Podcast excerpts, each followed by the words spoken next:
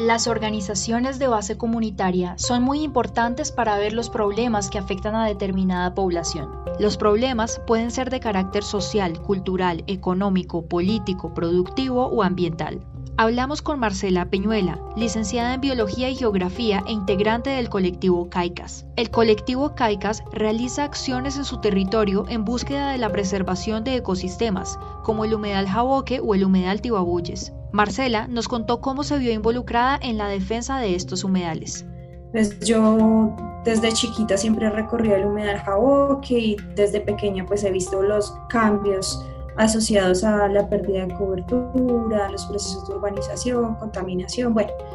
Entonces como que siempre, siempre era como un proceso de autorreflexión de, bueno, pues estoy por terminar la licenciatura en biología, ahora geografía, pero ¿qué estoy haciendo? Yo veía cómo se estaba destruyendo ese lugar, que es, como el lugar más cercano natural, pues para mí. Entonces decido hacer un proceso de investigación con una comunidad en particular que está aledaña al, al Jaboque, en la zona media de Jaboque, que se llama el sector de Unir 2. Es un sector pues digamos tiene unas particularidades de población vulnerable, unas particularidades también asociadas a drogas, microtráfico, gran parte de los escombros llegan al humedal en esa zona. Y eso hacer un proceso de investigación con la comunidad de recicladores que vive allí y empiezo a darme cuenta que los conflictos ambientales son mucho más complejos de lo que muchas veces los medios de comunicación masivos nos hacen ver y demás. Detrás de esa comunidad de recicladores que tanto las instituciones como la comunidad cercana eh, culpan o culpaban de ser los principales actores en, en el tema del, de que llegaran escombros hasta el humedal, pues me di cuenta que también hay otros actores que hacen las mismas prácticas pero bajo un escenario diferente específicamente las constructoras. Busco al colectivo CAICAS, empiezo como a, a, mirar cosas que ellos hacen, poco a poco como que me vinculan, veo una afinidad y pues hasta hoy. También hablamos de cómo a partir de las iniciativas comunitarias es posible cambiar el imaginario negativo que muchas personas e instituciones tienen con respecto a los humedales y cómo los colectivos pueden tomar acción para lograr tener un impacto positivo en estos ecosistemas. La gente debe organizarse, las, las colectividades, todos estos procesos que permiten tejer comunidad en torno a algo en común pueden permitir, por ejemplo, que cambien los imaginarios frente a estos lugares. Los humedales hoy todavía para mucha gente son lugares que huelen feos, son lugares de miedo, son lugares que pues ojalá no estuvieran porque representan más bien cosas negativas que cosas positivas. Pero cuando la gente que piensa que estos lugares tienen un significado distinto y empiezan a unirse y empiezan a, a, a co-crear cosas, desde la ciencia, desde la, desde la tecnología, desde la investigación, y todo eso se empieza a visibilizar desde las comunidades, pues em, esos imaginarios empiezan a cambiar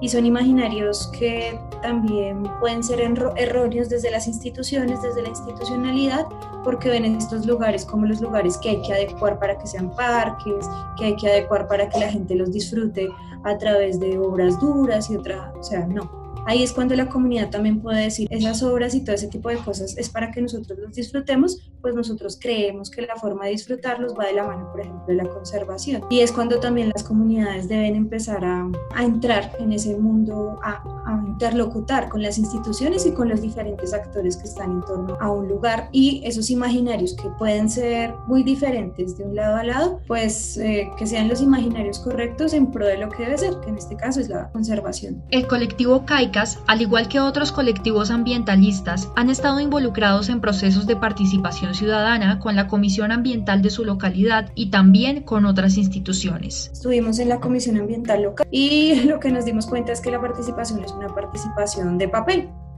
Básicamente la gente asiste a reuniones, les informan, firman y así es como se entiende la participación frente a los proyectos y básicamente frente a cualquier cosa en el país realmente no hay incidencia en estos espacios. Si a ti te dicen que vas a participar, lo mínimo que se espera es que se lleguen a mutuos acuerdos, que ambas partes tengan la misma información, porque si llega un técnico y te habla desde su lenguaje técnico, pues la gente queda como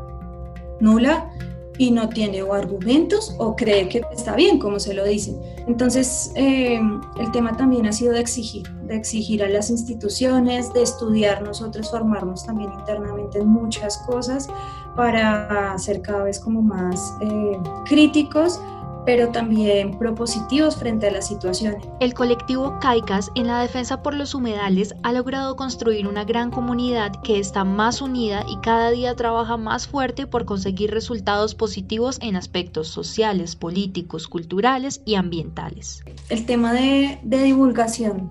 de la belleza escénica y patrimonial en términos biológicos y arqueológicos de, de que cada vez ha sido mayor en el caso de Jaboque, lo, lo, arqueológico cada vez está siendo más visibilizado y pues para nosotros esto puede ser bueno porque puede permitir resignificar ese lugar. Dos, chicos y chicas de distintas edades y demás, de zonas vulnerables, también tengan un espacio diferente, ¿sí? A través de los procesos eh, que se han hecho con, con CAICAS, se han abierto procesos de formación artística, procesos de formación científica, para que los chicos de zonas vulnerables pues también se acerquen a otros espacios, a otros procesos y de alguna manera contribuir a que estos chicos que están también inmersos en, en escenarios violentos, de drogas y demás, pues puedan ver también en estos procesos otros escenarios en los que ellos pueden estar y que los alejen de esos escenarios que pueden ser pues bastante negativos para, para ellos. Y tres, pues nada, tejer comunidad, porque también pues en medio de todo esto se, se tejen confianzas, eh, no es solamente una cuestión del humedal, sino también se empiezan a pensar en otros mecanismos pues para ser más coherentes como con, con la realidad social, económica, cultural y por eso las propuestas, por ejemplo, de, de, huertas urbanas. Nosotros también tenemos un proyecto de huerta urbana en La Faena y ese fue, fue resultado de un lote que la gente utilizaba era para la disposición de escombros, de basuras. Entonces, pues han sido años ahí y, y, hoy ese lote que era para depositar todo eso, pues se está convirtiendo poco a poco. La apuesta es que se convierta en una huerta aula ambiental un espacio para la comunidad. Entonces todas estas han sido ganancias durante,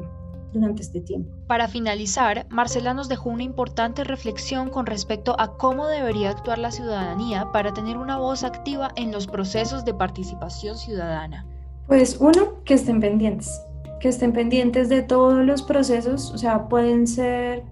desgastantes, pero uno tiene que aprender a ser estratégico, estar pendiente de los procesos de socialización y demás cuando las empresas llegan a hacerlos. Porque algo que sí pasa también es que las empresas abren los procesos de socialización y participación y es muy poca la gente que llega. Y por eso las decisiones pues terminan tomando pues, unas pocas personas y cuando la gente se entera, cuando la gente quiere pues tomar cartas en el asunto, pues ya es muy tarde. Eso es lo primero eso, o sea, que la gente pueda estar pendiente de lo que sucede en sus territorios, porque así no lo crean, son decisiones que de forma directa o indirecta van a terminar afectándonos. Dos, pues que mm, valoren lo que tienen al lado, porque no es gratis todos estos proyectos que se están haciendo eh, estos proyectos también le apuntan a, un modelo de ciudad, en el caso particular de Engativá, tenemos otro proyecto que es el, proyecto de ampliación del, aeropuerto. Cuando tú miras los proyectos no están no están solos, ¿sí? o sea, no están sueltos, no por hacerlos porque a, a, X funcionario o funcionario se les ocurrió hacerlo, sino eso responden a un modelo de ciudad y eso termina afectándonos a todos. Estas y otras reflexiones hacen parte del tejido comunitario que se viene construyendo hace años desde el colectivo CAICAS. Actualmente lo que se espera es que estos ecosistemas naturales se sigan preservando y que no se intervengan de forma invasiva a los humedales.